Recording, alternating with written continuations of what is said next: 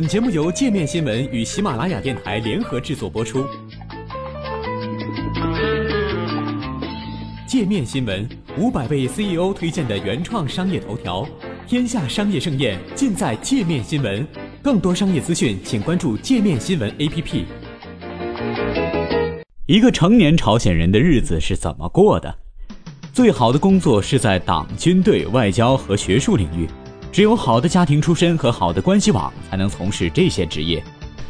在平等和人权方面，朝鲜在世界上的排名并不好，但是有一个方面，它却做得比西方还好。朝鲜是世界上极少数女性平均工资高于男性的国家。尽管朝鲜是个以男性为主导的社会，但是由于女性在非官方的市场经济中占主导，家庭收入的百分之七十都是女性挣来的。家庭生活。朝鲜人一般会在二十七至三十岁之间结婚，会有好几个孩子。现在通常是由父亲照顾孩子，母亲则在市场或者私有领域工作。除了工作和养儿育女之外，成年人还必须定期参加当地机构举办的思想研讨会。但是在金正恩统治期间，这些研讨会不像金日成时代那样频繁了。人们的生活也不仅仅只有工作和政治，也会休息和朋友亲戚聚会。朝鲜人喜欢电影，尤其是前苏联的电影，但是朝鲜拍的电影向来以无聊出名。和世界上其他地方一样，朝鲜人也喜欢串门，喜欢跳舞和散步，但很少有人会在晚上散步，因为长时间供电不足，太阳下山之后，街道就变得一片漆黑了。有的年轻人则会利用这一点来谈恋爱。工作，最好的工作是在党、军队、外交和学术领域。只有好的家庭出身和好的关系网，才能从事这些职业。没有这些条件的话，还是尽早放弃为好。比如，如果你的祖父是一所日本大学的教授，或者不属于金日成的派系，那你就别想有一个多么远大的前程了。那些选择从军的人，服役期满之后仍然会留在军队里。由于有很多人申请参军，不是所有人都能成为军官。但是那些家庭出身还可以又能坚持下来的人。则有可能被提拔到上校一级。对于从事外交职业而言，第一步便是获得平壤外国语大学或者外交学院颁发的学位证书。最优秀的毕业生能自己做选择，进入外交部工作，或者成为涉外向导之类。如果你选择了前者，并通过了所有考核，将会得到一本红色的外交护照，并被派往大使馆工作。但这份工作并不是一直都那么风光的。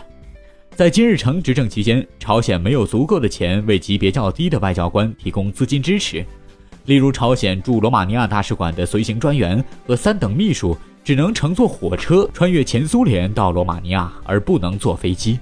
这一趟旅程大概要花费两个多星期。要想在学术上有所建树，你就必须发表文章。朝鲜学术界与外界隔绝，因此其研究水平并不特别高。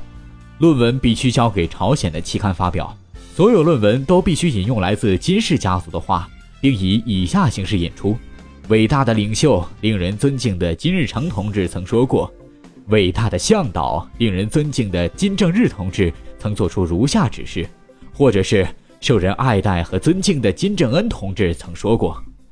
所有论文都必须遵守这一规则，连科学类和数学论文也不例外。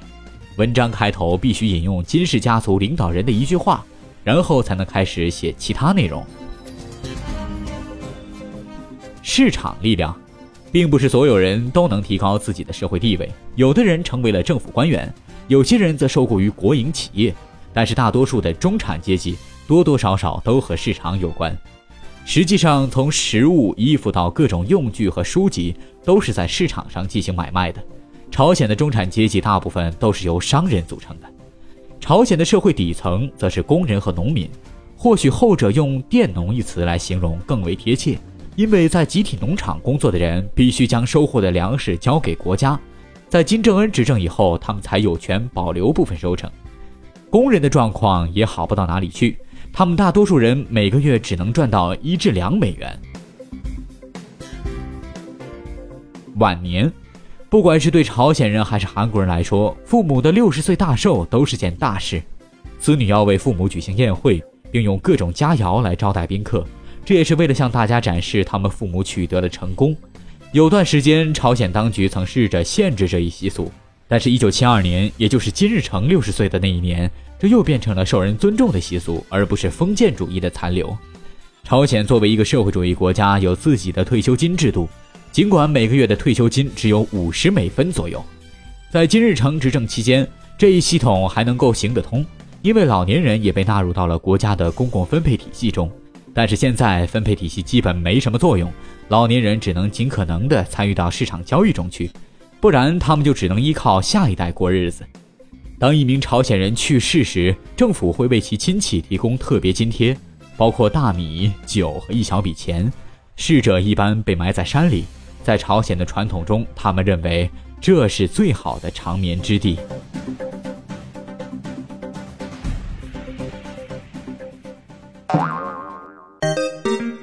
还想了解更多世界各地的商业趣闻，请关注“界面天下”频道微信公众号“最天下 The Very World”。